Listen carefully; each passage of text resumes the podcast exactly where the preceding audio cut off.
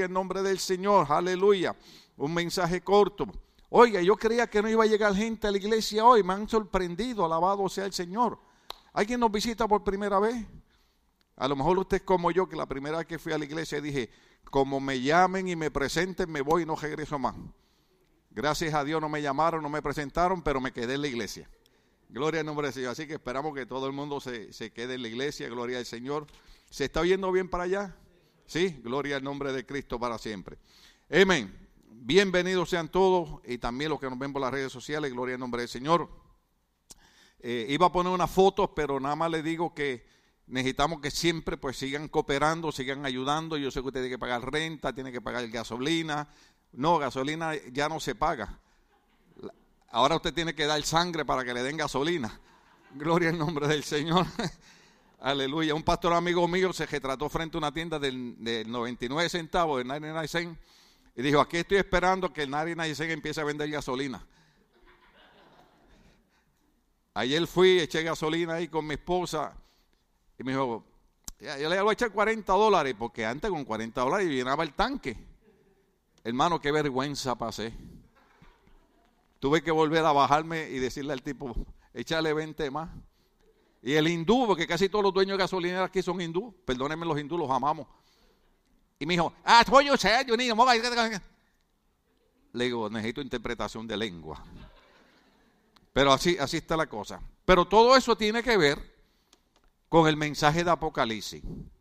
Todo lo que se está moviendo, todo lo que está ocurriendo, debe advertirnos nosotros que hay algo que nos debe llamar la atención. Amén. Las cosas no están ocurriendo por pura casualidad, sino que hay un evento profético que se está llevando a cabo. Bájamelo un poquitito nada más los monitores, un poquito nada más, gloria al Señor. Aleluya. Y vamos a seguir hoy. Ya habíamos tocado Apocalipsis capítulo 1, verso 4, donde lo sorprendente de Apocalipsis, que es un libro tan complicado, eh, Juan escribe en medio de la persecución de la iglesia cristiana, porque Roma está siguiendo a los cristianos porque no quieren adorar a César como si fuera un dios, ¿no? La misma batalla que nosotros hablamos cuando hubo la epidemia, eh, los gobiernos se concentraron en tratar de cerrar las iglesias. Es lo único que había esperanza, es lo único que podía hacer algo por nosotros en medio de una epidemia que se llama Dios, el amor de Jesucristo, la fuerza del Espíritu Santo. Querían eliminarla, porque eso es lo que está tratando de hacer el sistema secular, el sistema del mundo. Está tratando de eliminar todo lo que sea religioso, todo lo que tenga que ver con Dios, todo aquello que puede producir salvación en cada uno de nosotros. Por eso cuando el hermano abrió el culto y dijo que ustedes eran gente inteligente, sí. La Biblia dice, hay algún sabio entre vosotros, busque a Dios. Hoy usted hizo el esfuerzo, hay un cambio de hora. Yo no sé usted, yo estoy norteado. ¿Cuántos también están norteados aparte de mí? Eh, yo me levanté y dije, ¿qué hora es? Son, las 6 de la mañana, pero dije, no, pero no, mi cuerpo todavía dice que son las 5. Eh, eh, entonces yo no sé si estoy en la iglesia o estoy en la casa o estoy soñando, gloria al Señor, aleluya. Pero todos ustedes se levantaron y vinieron a la casa del Señor por varias razones les puedo dar dos. Número uno, creemos que las primicias se le dan a Dios. Lo primero se le da a Dios. Después del culto, hagamos carne asada, hagamos fiesta, vayamos donde queramos ir, pero lo primero se le da a Dios. Amén. Luego, la Biblia dice, mirad cuán bueno y cuán delicioso es habitar los hermanos juntos en armonía, porque allí envía el Señor bendición y vida eterna. Quiere decir que hoy aquí Dios va a enviar bendición y vida eterna porque estamos los hermanos reunidos en armonía.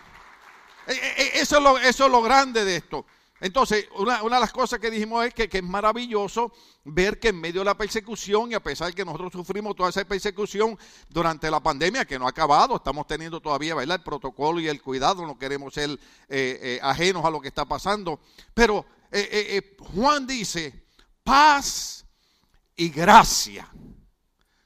Mire hermano, ¿cómo Juan me va a decir a mí paz y gracia cuando yo estoy siendo perseguido? Lo que pasa es que Juan está hablando de una paz y de una gracia que no puede darle el gobierno, que no puede darle el dinero, que no puede darle el sistema. Jesucristo dijo, la paz os dejo, la paz os doy, no como el mundo la da, yo os la doy. Hay una diferencia en medio de las luchas, en medio de las batallas, en medio de las enfermedades, en medio de todo lo que se levanta, nosotros podemos estar en paz porque la Biblia dice que Job dijo, yo sé en quién yo he creído y estoy seguro que es poderoso para levantarme aún del polvo de la tierra. Usted sabe, cuando vino aquel hombre donde Cristo que tenía a su siervo enfermo, él dijo a Cristo, tengo un siervo, un, empleado que está gravemente enfermo. Y Cristo dijo, yo voy a ir y le voy a sanar. ¿Sabe lo que dijo aquel hombre? No es necesario que entres al techo de mi casa. Solamente di la palabra y mi siervo se sana. Porque había comenzado a creer que Cristo tenía poder sobre todas las cosas que se mueven. Cristo es el alfa y el omega, el principio y el fin. Él es el rey de reyes y señor de señores. Por eso es que Juan dice paz y gracia a cada uno de vosotros. Entonces de ahí pasamos a 1 Corintios capítulo 15, verso 25, que es donde comenzamos hoy. Todos los demás mensajes están grabados, gloria al nombre del Señor. ¿Qué es lo que estamos viendo? Eh, eh, estaba yo viendo un programa, ¿verdad? Canal hispano, yo soy hispano. Soy inmigrante igual que cualquiera otro, gloria al Señor. Pero me voy a quedar con Estados Unidos, alabado sea Cristo. Y, empezaron a enseñar un, un segmento de, de unas cosas que practica la gente para aquí, para allá. Y yo le decía a mi esposa, llevan como cinco minutos dando todas las explicaciones de todo eso que es anticristiano. Cuando digo anticristiano, estoy diciendo que va en contra de la creencia de los católicos, va en contra de la creencia de los pentecostales, va en contra de la creencia de los bautistas, va en contra de la iglesia de episcopales. O sea, es eh, eh, ciertas costumbres que Dios prohibió desde el libro de Deuteronomio que no practicáramos el ocultismo, que no pasaran nuestros hijos por fuego. Todas esas cosas, alabado sea el Señor, se, se practicaban. Ahora, si fuera a hablarse de Cristo, en un segundo lo pasan. ¿Ve? Entonces, lo que la gente no entiende es que por más que se levanten en contra de la iglesia y en contra del Señor, primera de Corintios, ¿están ahí ya conmigo? Dice de esta manera, porque es necesario que Cristo, ¿Cristo qué?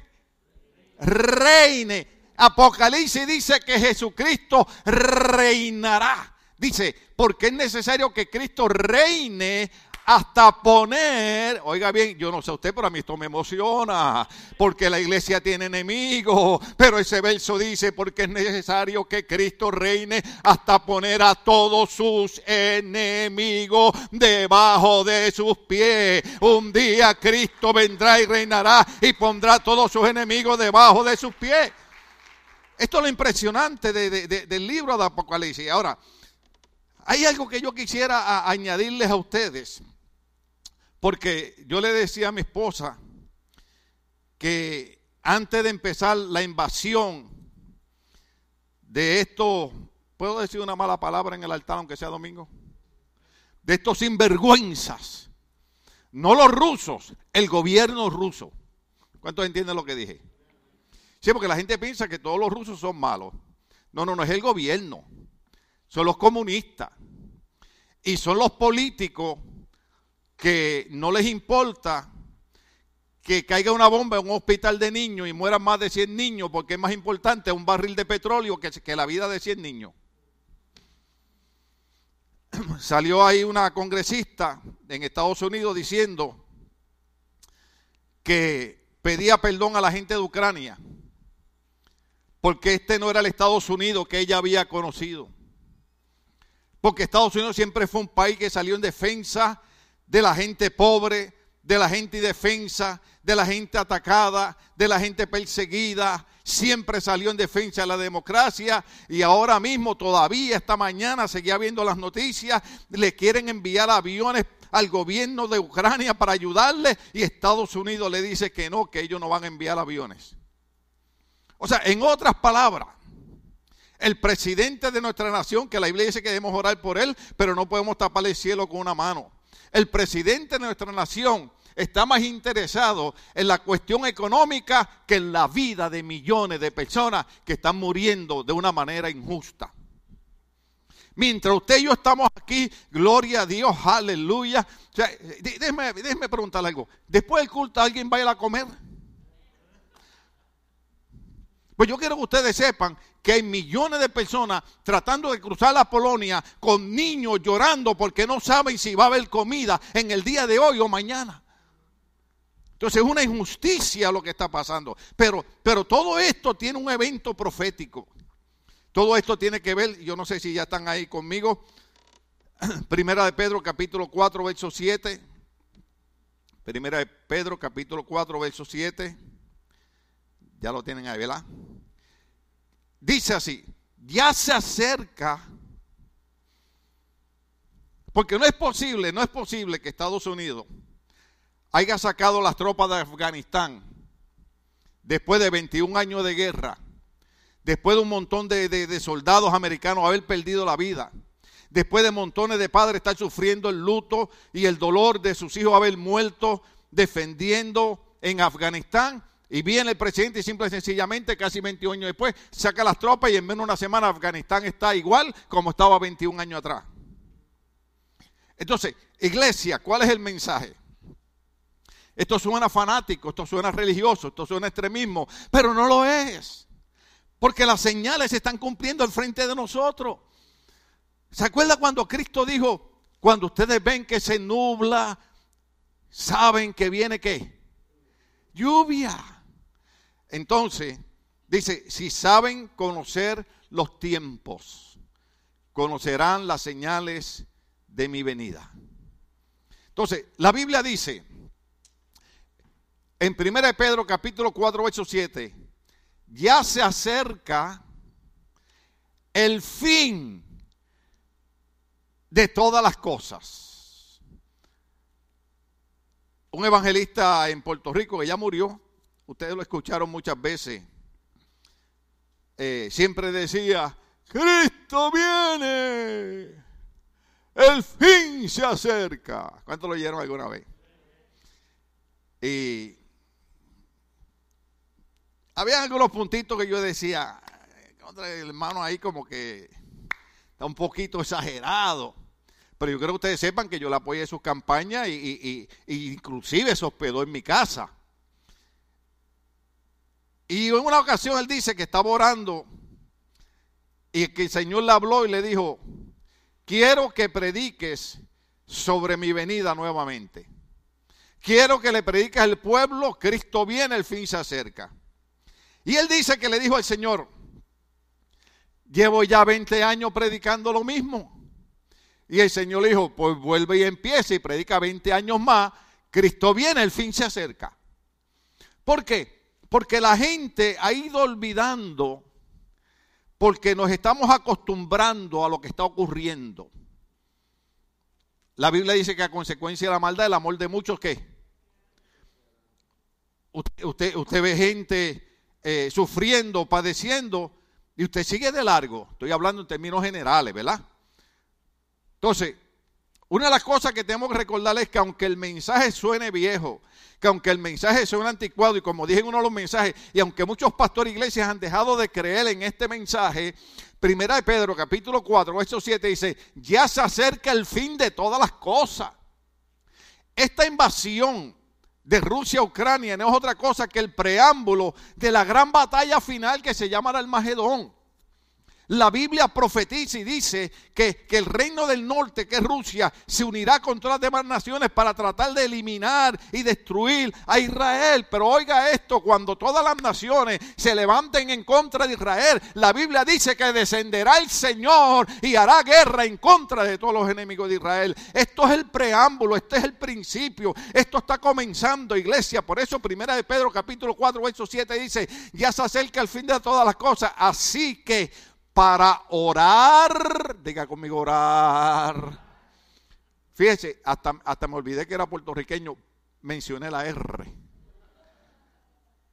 Porque normalmente yo diría, para orar, no es orar de los dentistas, sino es orar de oración.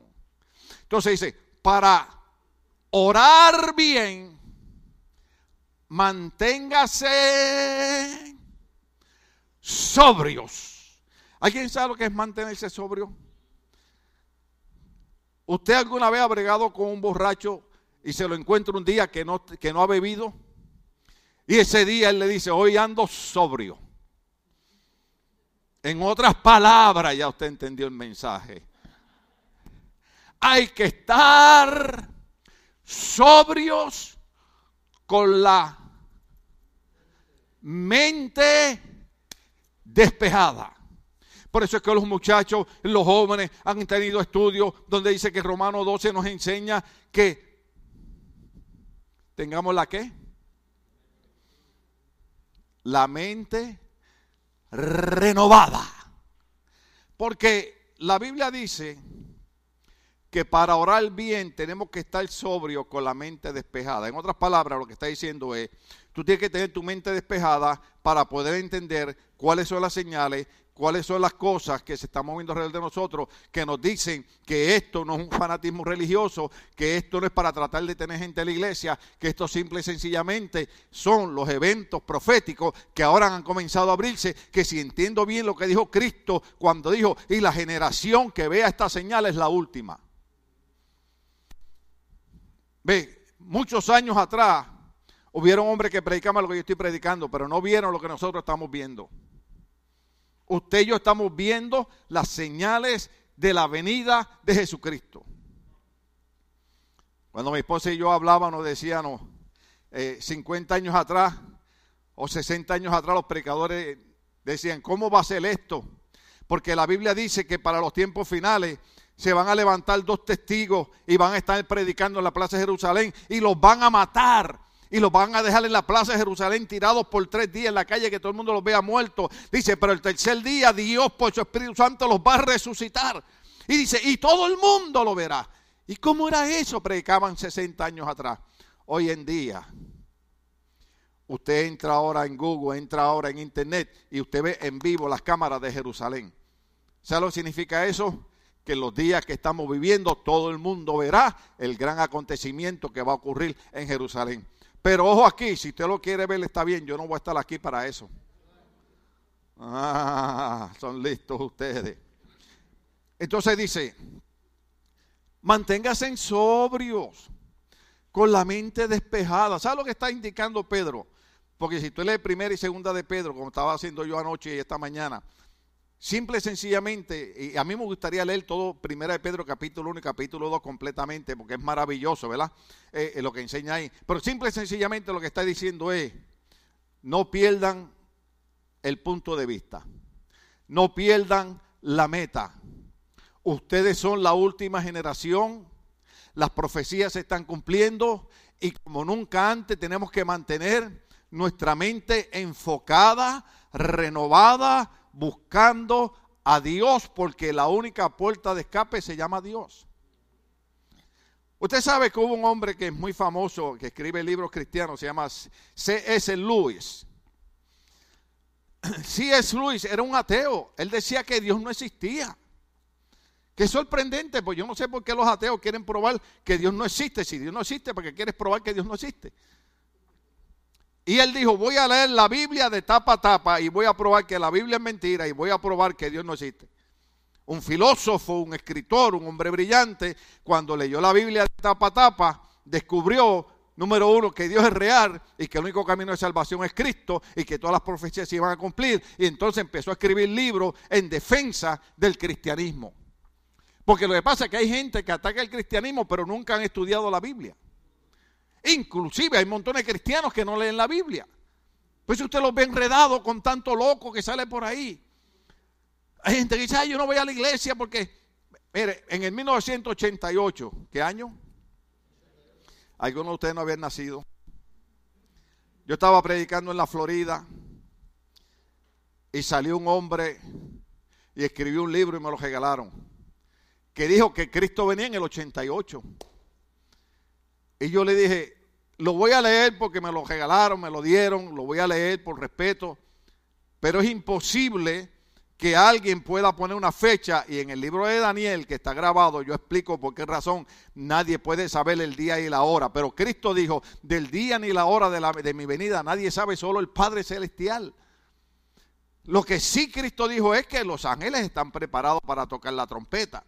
Por lo tanto, nosotros debemos estar enfocados, con nuestra mente despejada, buscando al Señor. Pero hay otra parte, segunda de Pedro capítulo 3, verso 9. Segunda de Pedro 3.9 lo dice de esta manera. El Señor, ve porque este es el problema. Usted sabe cuántos años yo vengo oyendo que Cristo viene, Cristo viene, Cristo viene y Cristo no ha venido. ¿Usted sabe lo que es eso? Ahora, claro, yo he explicado aquí. Puede ser que Cristo venga para ti. Porque ninguno estamos garantizados Usted se puede morir mañana. Yo no voy, yo tengo que seguir predicando un par de años más. Ok, para que no se sienta mal, yo me puedo morir mañana. Entonces Cristo vino para mí. ¿Qué significa? O suena la trompeta y toda la iglesia levantada, o usted puede morir mañana. La pregunta es si estamos preparados para ese encuentro con el Señor. Entonces dice, el Señor no tarda en cumplir su promesa, según entienden algunos la tardanza. Más bien, Él tiene paciencia con ustedes. Diga conmigo paciencia. Dígale al esposo paciencia. Eh, eh. A mí me gusta, a mí me gusta, a mí me gusta, a mí me gusta alguien que puso una vez un pensamiento que dijo, tenme paciencia, Dios no ha terminado conmigo todavía. ¿Verdad? Porque nosotros somos expertos en siempre arreglar las cosas, ¿verdad? Allá en Guatemala dicen, el soldo no oye, pero compone. Y, a veces cuando nosotros hacemos cosas malas le decimos a la gente, tenme paciencia, es que todavía Dios está trabajando conmigo.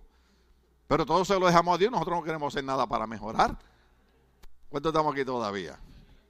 Entonces dice, más bien Él tiene paciencia, está hablando de Dios, con ustedes porque no quiere que nadie perezca, sino que todos se arrepientan. La razón por la que Cristo no ha venido y el Señor no ha levantado la iglesia es por la paciencia que Dios tiene esperando que montones de personas que son enemigos de la obra de Cristo, que no quieren saber de iglesia, que no quieren saber de cristianos, se arrepientan y acepten el plan de salvación que Cristo pagó con su sangre en la cruz del Calvario. Esa, es toda la razón por la que el Señor se está tardando. Y claro, yo le digo al Señor, ay Señor, mira, aquel sinvergüenza no se quiere entregar, no se quiere arrepentir. Y ya yo quiero que tú vengas por la iglesia, dale un cantazo, rompele una pierna o algo para que se... ¿Ah? Yo tengo un amigo mío que le decía a la esposa, la esposa era cristiana, y cuando venía el evangelista que yo mencioné ahorita a las campañas y Dios hacía sanidades, ¿verdad? Yo creo, yo tengo, yo tengo cuidado con los milagros, porque una de las cosas que la Biblia dice que cuando venga el anticristo vendrá haciendo milagros y señales, porque a la gente le gustan los espectáculos. Y hay milagros y señales y todo el mundo va corriendo. Ojo aquí, hay que atender más la palabra que los milagros y las señales, sin dejar de entender que Dios hace milagros y hace señales. Y este hombre le decía a la esposa, ese es un bandido, es un pillo, un pillo para nosotros es un ladrón. Le paga a la gente para que se hagan los enfermos. Entonces, ¿qué ocurre? Que él era un peleador y, un día le dio una golpiza a un hombre y el hombre le dijo, tranquilo, por eso es que yo no lo digo golpiza a nadie. Y dice que un día estaba con unos amigos jugando baraja y fue a su carro y abrió lo que nosotros le llamamos el baúl, que usted le llama la cajuela, a sacar unas botellas de licor. De momento escuchó unas detonaciones de alguien disparando. Pero cuando escuchó las detonaciones, dice que sintió la espalda y las piernas calientes y cuando miró, veía que la sangre estaba saliendo de su cuerpo. Aquel hombre con lo que llaman en buen español un shotgun, una escopeta, le voló toda la espalda y le voló las dos pantorrillas. El hombre quedó postrado en una silla de ruedas de esas que son tipo cama. Más enojado estaba con Dios todavía él. Reclamándole a Dios algo que él, nunca había hecho nada por Dios y ahora le estaba reclamando a Dios que porque Dios había permitido eso. No hubiera estado con los amigos bebiendo, no hubiera estado dando una golpiza a la gente. Hay que conocer la historia. La cuestión es que unas vecinas, unas muchachas empiezan a invitarlo a ir a la campaña que eran lo que eh, ahora es una iglesia, pero antes era el Olympic Auditorium. Y él dice, yo no creo en eso, que para aquí y para acá. Y para que no lo molestara más, un día él va a la campaña. Entonces, ¿sabe lo que hicieron? Lo llevaron al frente, como decía el evangelista está aquí, y a él lo pusieron al frente, en la silla de ruedas acostado. Y él miraba al hombre y decía, ese es el pillo que le paga a la gente para que se hagan los enfermos. Y aquel hombre, de momento oye cuando el evangelista le dice, paralítico, en el nombre de Jesús, levántate y anda. Y él se quedó mirando al pillo, al ladrón.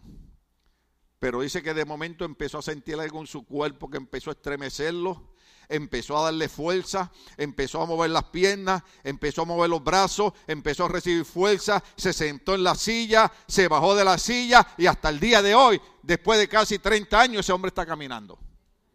No, denle el aplauso a Dios, él lo merece. o sea, ¿qué, qué quiere decir eso?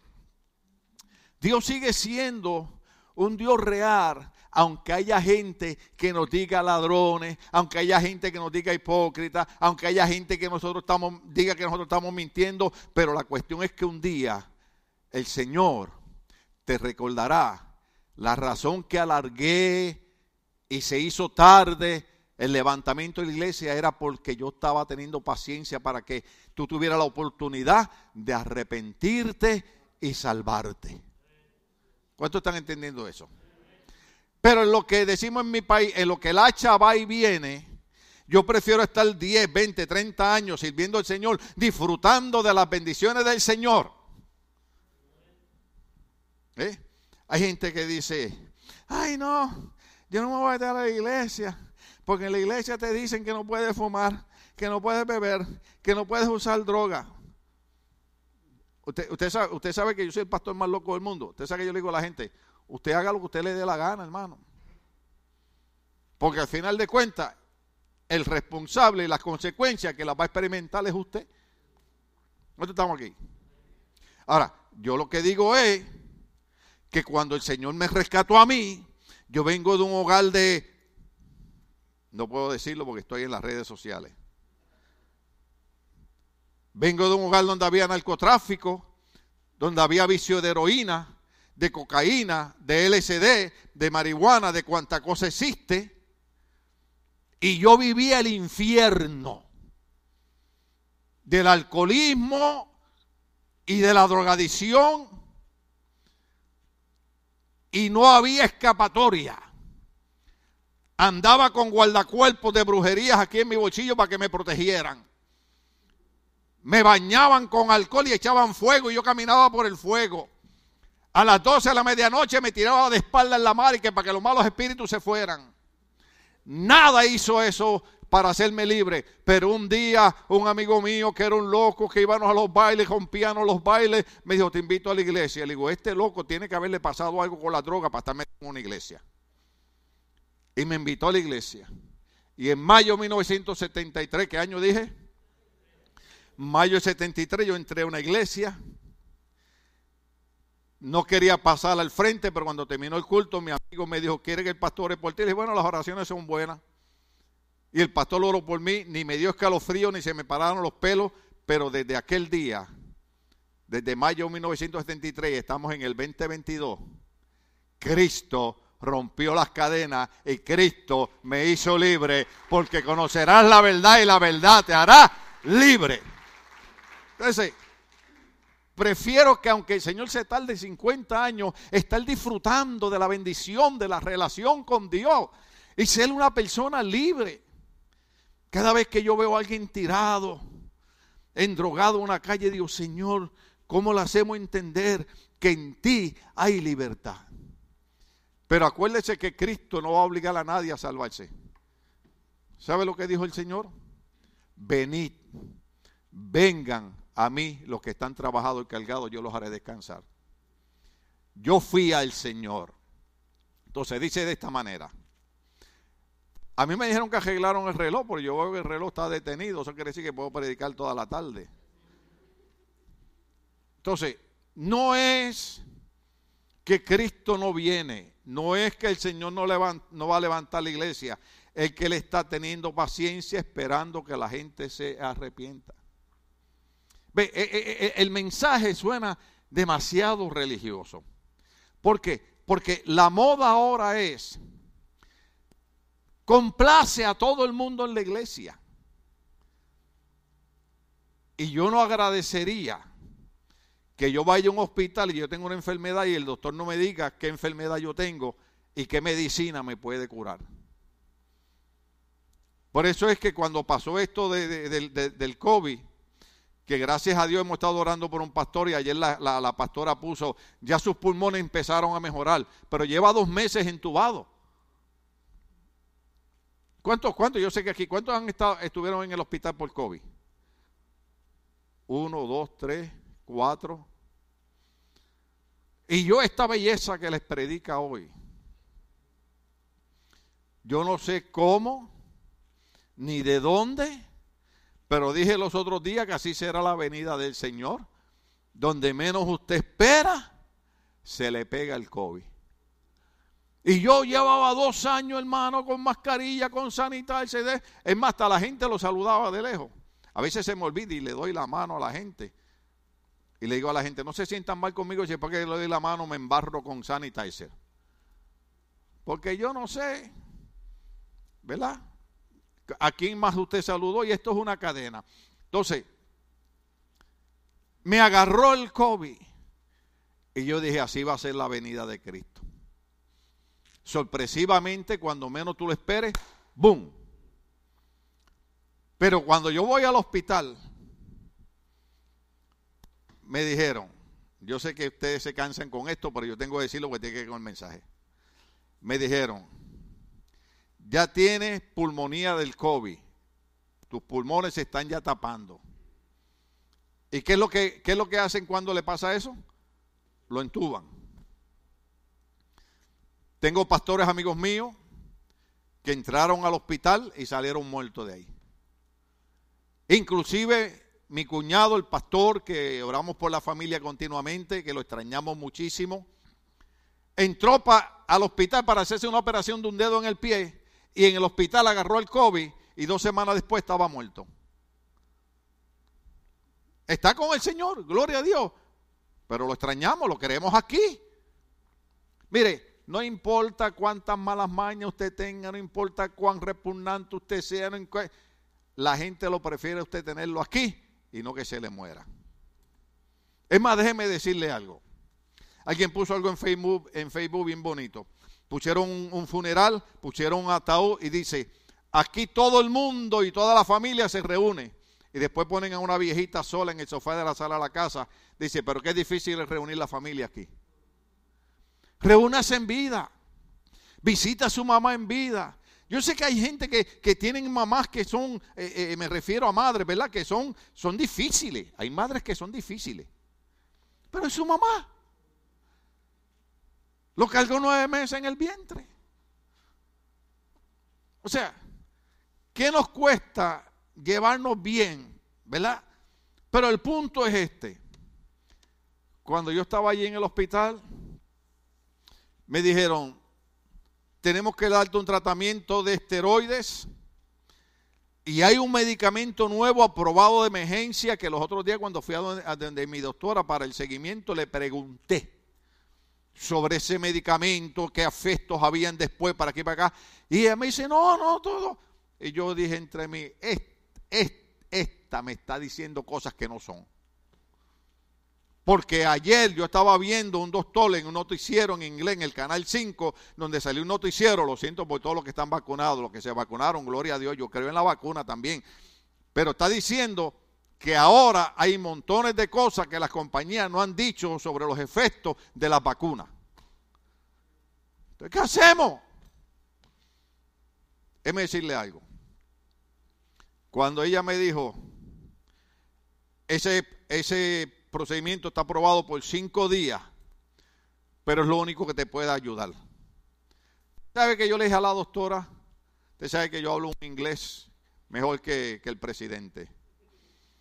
Le dije, doctor, if you think that that's the only thing who can help me, go for it. ¿Por qué yo no me puse a dudar y a pensar que sabe como hacemos los cristianos, ay, que Cristo viene, Cristo no viene, será verdad, no será verdad. Yo a ella no la cuestioné. ¿Cuántos estamos aquí? A Dios lo cuestionamos. A Dios dudamos de él. Pero a la doctora le dije, si eso es lo que usted cree, dele para adelante. La medicina ayuda, nosotros creemos en la medicina, pero yo estoy aquí en pie no por la medicina, yo estoy aquí en pie por las oraciones de ustedes y porque hay un Dios que todavía dice, clama a mí y yo te responderé. Estoy aquí por la misericordia de Dios. Entonces, creemos en los médicos, tengo que repetir esto a cada rato, pero dudamos de Dios. Pero así como hay, hay, un virus que, hay tantas dudas de dónde salió y tantas cosas y para aquí y para acá, déjeme repetir algo. El que se quiera vacunar, vacúnese. Nosotros no estamos en contra de la vacuna. Nosotros lo que estamos es en desacuerdo que el gobierno obligue a la gente a hacer algo que está en contra de su conciencia. Yo tengo grabado aquí en mi teléfono, lo puse ahí. Estaba viendo las noticias porque eh, el Papa el, dirigente de la Iglesia Católica Romana, despidió al obispo de Puerto Rico, porque el obispo de Puerto Rico dijo que el gobierno no debía obligar a la gente que no querían vacunarse porque habían personas que tenían objeciones religiosas. Pero el Papa decía que había que vacunarse. Entonces despidieron al obispo porque él decía que no los debían obligar. Y entonces este reportero, ¿usted sabe qué hizo? Sacó una declaración que está en, la iglesia católica, no estoy hablando mal de la iglesia católica, estoy al contrario, exponiendo este punto, y lo tengo grabado aquí, el otro domingo lo puedo pasar en la foto, todavía lo tengo aquí, donde dice, el mismo Papa dice que ninguna persona debe ser obligada a aceptar algo que va en contra de su conciencia. ¿Cuántos entienden la diferencia? Yo creo que la vacuna ayuda, pero no creo que el gobierno obligue a gente a hacer algo que no quiere hacer. A mí me dicen, ya se vacunó, ¿cuándo se va a vacunar? Y yo le dije, ¿cuál podría ser uno de los efectos de la vacuna? Me dice, bueno, dentro de seis meses te sale otra cabeza por el cuello. Y, así me voy a poner yo la vacuna. No, hermano, mire, póngase la vacuna si usted la necesita. Yo creo que, ayuda en algo, pero quiero dejarle en claro aquí, nuestra posición no es en contra de la vacuna, nuestra posición es en contra de un gobierno corrupto que quiere manipular y gobernar y controlar a la ciudadanía. ¿Estamos aquí todavía? Cinco minutos más y nos vamos. Dice de esta manera. La razón que el Señor se está tardando porque quiere dar la oportunidad que todo el mundo se salve. La razón por la que existe la iglesia. Usted, usted cree, usted cree, porque la gente, la gente bendito, hay gente, la gente acusa a todos los pastores. Se abrió una iglesia para vivir de la iglesia. Déjeme decirle algo. Mi esposa y yo estamos tiempo completo en la iglesia. ¿Verdad? Y mi esposa dice, yo no sé cómo lo hacíamos antes, porque la verdad que esto es, esto, usted nos ve los domingos, los viernes y los, y los miércoles aquí, pero esto es eh, eh, prácticamente 24 horas. Entonces, ¿qué ocurre? Que yo antes ser pastor, yo era auditor en la compañía, a lo que ahora es la Boeing, antes era la McDonnell Douglas. Y mi esposa, después del dueño de 22 farmacias, ella era la que corría 22 farmacias. Nosotros hacíamos plata. Usted no me entendió. Hacíamos plata. Para que me entienda, en Puerto Rico lo hacemos así. ¿Ah? Y cuando Dios me dijo, dedícate tiempo completo al ministerio, dije, no, no, Señor, Señor, Señor, perdóname. Déjame en mi trabajo, porque mi trabajo estoy hablando de 21 años atrás, yo hacía 20 dólares la hora, 20 dólares la hora. La gente peleó ahora por 15 dólares, yo hacía 20 dólares la hora 21 años atrás. Luego cuando trabajaba tiempo extra era, era tiempo y medio que me pagaban. Luego cuando trabajaba en día de fiesta me pagaban triple, 60 dólares la hora. ¿Usted cree que yo voy a dejarle ese trabajo? Mi esposa hacía dinero en cantidad. Y un día Dios nos dice, los quiero tiempo completo en la obra. ¿Sabe que mi esposa y yo vivimos por fe? ¿Sabe lo que es fe? Porque cuando yo trabajaba en la dobla, se vendieran o no se vendieran aviones, mi cheque llegaba. Mi esposa agarraba su buen sueldo. Aquí es a la misericordia de Dios. Yo no estoy en contra de pastores que cobren un sueldo, creo que estudiaron para eso, nosotros también estudiamos, pero yo no estoy en el altar por el dinero de la iglesia. Yo creo que es justo que se le pague un pastor, pero no debe ser el sueldo lo que mueve el corazón de un pastor, sino que lo que debe mover el corazón del pastor debe ser el amor de que la gente reciba el mensaje de la salvación. Porque hay una relación linda con Dios. Yo no sé usted, hermano. Pero cuando yo estaba en el hospital no dejaron entrar a mi esposa y yo sin mi esposa no camino para ningún lado. Una vez alguien dijo, ay, el pastor siempre anda con la mujer para todas partes. Oiga, hay gente malcriada. Y entonces, como yo soy así, todavía las drogas me dejaron así medio loco. Me paré en el altar y dije, ¿y con quién diablo usted quiere que yo camine? ¿Cuántos aquí fueron novios alguna vez? Levanten la mano los que fueron novios. Ah. ¿Parecían o no parecían chicle? ¿Ah? Y para todos lados. Y, se pasan todo el día juntos. Y cuando llegan a la casa, todavía están dos horas más frente a la casa hablando. Entonces, nos casamos para estar juntos. Yo, yo tengo que tener cuidado porque a mí me gusta verla bendecir los matrimonios. Pero cuando a mí viene un matrimonio y me dice, nos queremos divorciar. Digo, ¿cuántos tuvieron de novio? Seis años. Oh. ¿Y por qué en esos seis años no rompieron el noviazgo? ¿Era más fácil romper el noviazgo que el matrimonio? Entonces, claro, pero como uno es pastor, ¿verdad? Uno tiene que guardar la ética, el respeto. Pero a mí me dan ganas de coger una silla y rompérsela en la cabeza. Porque para otras cosas no quieren deshacerse. Entonces, ¿qué significa esto? Que tengo que seguir con el mensaje. Entonces, vamos a terminar con este puntito y el otro domingo seguimos en el nombre del Señor. Dijimos que la revelación de Apocalipsis es la segunda venida de Cristo. ¿Sí se acuerdan? Y leímos Apocalipsis capítulo 1, verso 7 a verso 8. Pónmelo otra vez para recordarle a los hermanos la importancia de eso. Apocalipsis lo que nos revela es la segunda venida de Jesucristo.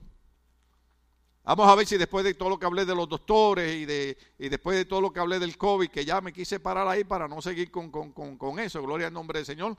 Pero dice, miren que vienen las nubes y todo lo verán con sus propios ojos, incluso quienes lo traspasaron, y por él harán lamentación todos los pueblos de la tierra. Así será. Amén. Y amén significa que así va a ser.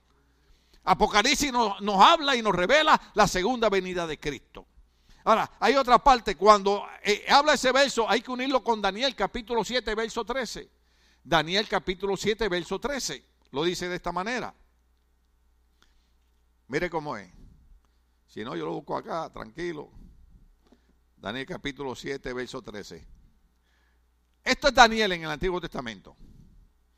En esa visión nocturna vi que alguien con aspecto que con aspecto humano venía entre las del en esa visión nocturna vi que alguien con aspecto humano venía entre las nubes del cielo. ¿A quién usted cree que Daniel estaba viendo en el Antiguo Testamento? Al que Juan está diciendo en Apocalipsis que Cristo vendrá sobre las nubes con gran poder y gloria y todo ojo lo verá. Aún los que los negaron, aún los que lo maldijeron, aún los que no creyeron, verán a Cristo venir sobre las nubes con poder y gloria. Léalo en Tesanolicense, léalo en Corinto, Pablo lo dice. Entonces dice, se acercó al venerable anciano y fue llevado a su presencia. ¿Sabe quién es el venerable anciano? Es Dios. Desde el Antiguo Testamento hasta el libro Apocalipsis, el mensaje es la segunda venida de Cristo. No ha llegado porque quiere que la gente tenga una oportunidad de arrepentirse y aceptar a Cristo como Señor y Salvador de su vida. Sé que tenemos que mejorarle muchas cosas. Sé que tenemos que, tenemos que mejorar ciertas cosas en las conductas, en nuestro comportamiento, en nuestras relaciones pero lo podemos hacer. déjeme decirlo otra vez. Podemos mejorar nuestra conducta, podemos dejar cosas dañinas. ¿Cuánto estamos aquí? Mire, a mí no hay cosa que me guste más que el dulce.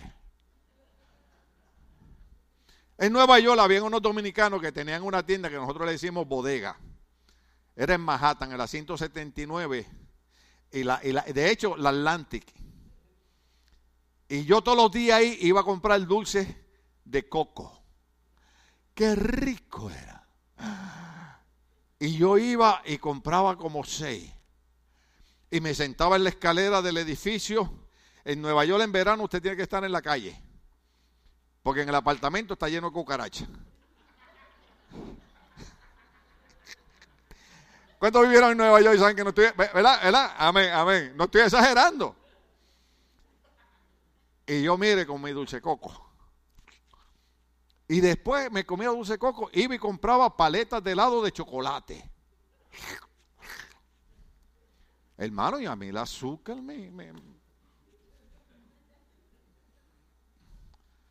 Y un día el doctor me dijo, porque acuérdense que mi primera batalla con el cáncer fue en el 2006, después fue en el 2019. Y el doctor me dijo, te tengo que decir algo. Lo más que alimenta el cáncer es el azúcar.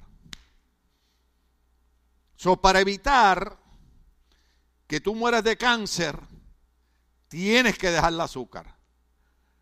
Eso fue como decirme, sácate los ojos. Ay, Dios mío. Porque usted cree que yo aquí todos los meses buscaba una excusa para celebrarle el cumpleaños a los hermanos en la iglesia. Y yo ponía el pastel, el bizcocho, el cake. Yo lo compraba, la torta, yo la compraba. Mi hermano, este es un regalo de cumpleaños, pero era para yo comer. Pero tienes que dejar el azúcar. Y dije, híjole, ahora sí está la cosa fea. Entonces me dijeron, usa stevia. Empecé a usar la stevia, hermano, y mejor les hablar con el diablo que tomar la stevia.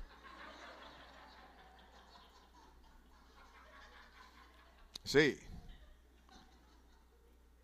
Entonces un buen doctor filipino me dijo, it's a product named. Le digo, ¿qué?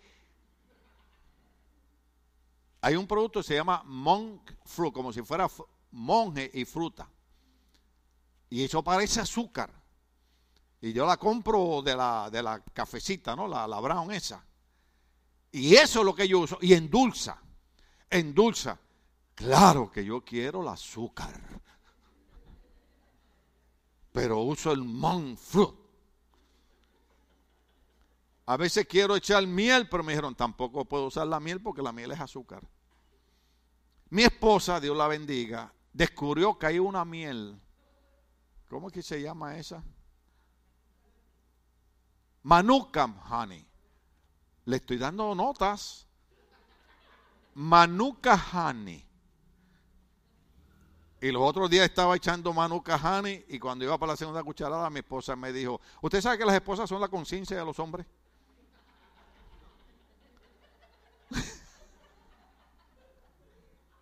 ¿Hay alguna esposa aquí? Me dijo, hey, es una cucharada nada más. ¿Y usted alguna vez ha mirado a la esposa con mucho amor?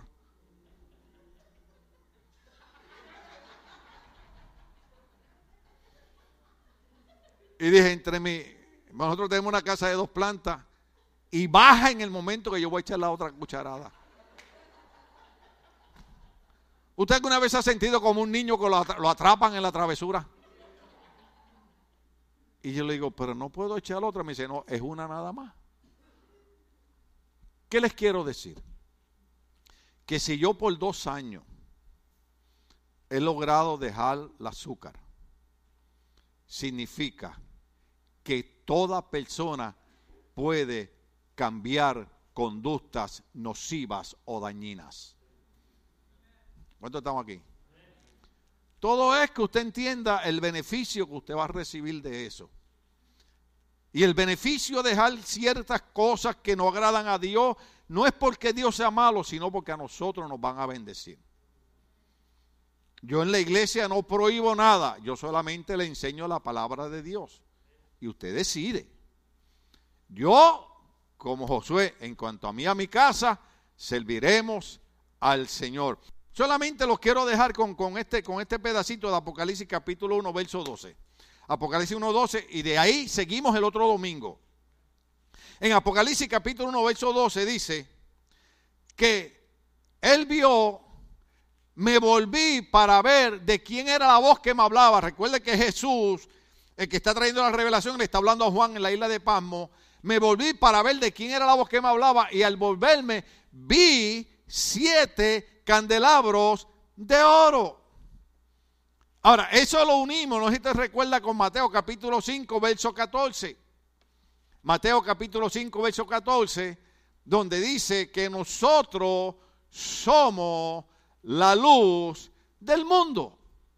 Ustedes son la luz del mundo. Una ciudad en lo alto de una colina no puede esconderse. Entonces Juan en Apocalipsis 1.12 está viendo siete candelabros de oro. Mateo 5.14 dice que nosotros somos la luz del mundo. Entonces en Apocalipsis capítulo 1, verso 13 al 16, Apocalipsis 1, 13 al 16, dice de esta manera. En medio de los candelabros estaba alguien semejante al Hijo del Hombre. ¿Quién usted cree que es ese? Jesús de Nazaret, vestido con una túnica que le llegaba hasta los pies y ceñido con una banda de oro a la altura del pecho, verso 14. Su cabellera lucía blanca como la lana, como la nieve, y sus ojos resplandecían como llama de fuego. Sus pies parecían bronce, el rojo vivo un horno, y su voz era tan fuerte como el estruendo de una catarata. En su mano derecha tenía siete estrellas y de su boca salía una espada aguda de dos filos. Su rostro era como el sol cuando brilla en todo su esplendor. ¿Qué significa esto? Dice aquí, bien caro, que los siete candelabros de oro son los siete pastores de las siete iglesias de Apocalipsis.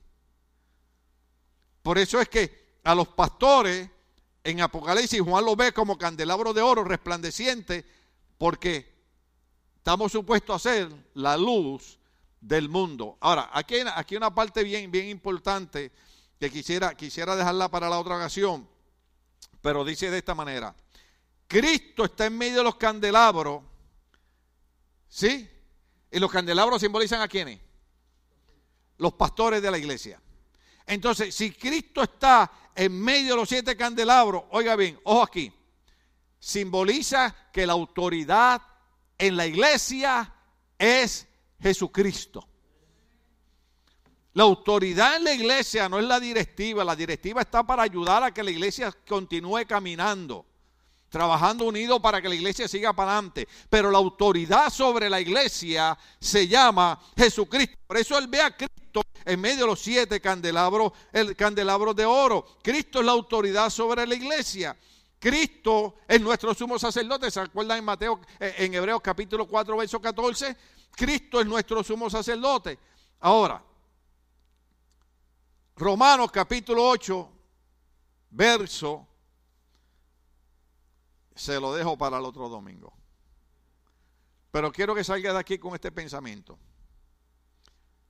Los siete candelabros son los pastores de las siete iglesias. Candelabros de oro. Gloria a Dios que mientras hay gente en las iglesias que ve a los pastores como sinvergüenzas y malvados, Cristo los ve como candelabros de oro. Pero en medio de los candelabros de oro está Cristo diciéndole a los pastores, sin mí tú no puedes hacer nada. Tú eres un mayordomo, tú eres un siervo. Simple y sencillamente la autoridad en la iglesia es Jesucristo. ¿Estamos aquí? Entonces, nosotros tenemos que partir de, esa parte, entender que Cristo es la autoridad sobre la iglesia. ¿Sabe qué significa eso? que no importa cuántas veces el gobierno se levante en contra de nosotros, no importa quién se levante en contra de nosotros, no importa quién trate de hacernos daño. La Biblia dice en el libro profeta Isaías, ninguna arma forjada en contra de ti podrá prosperar, porque el Señor condenará toda lengua que se levante en juicio en contra de ti. ¿Cuánto aprendimos algo hoy? Vamos a estar de pie, querida iglesia, gloria al nombre del Señor, aleluya.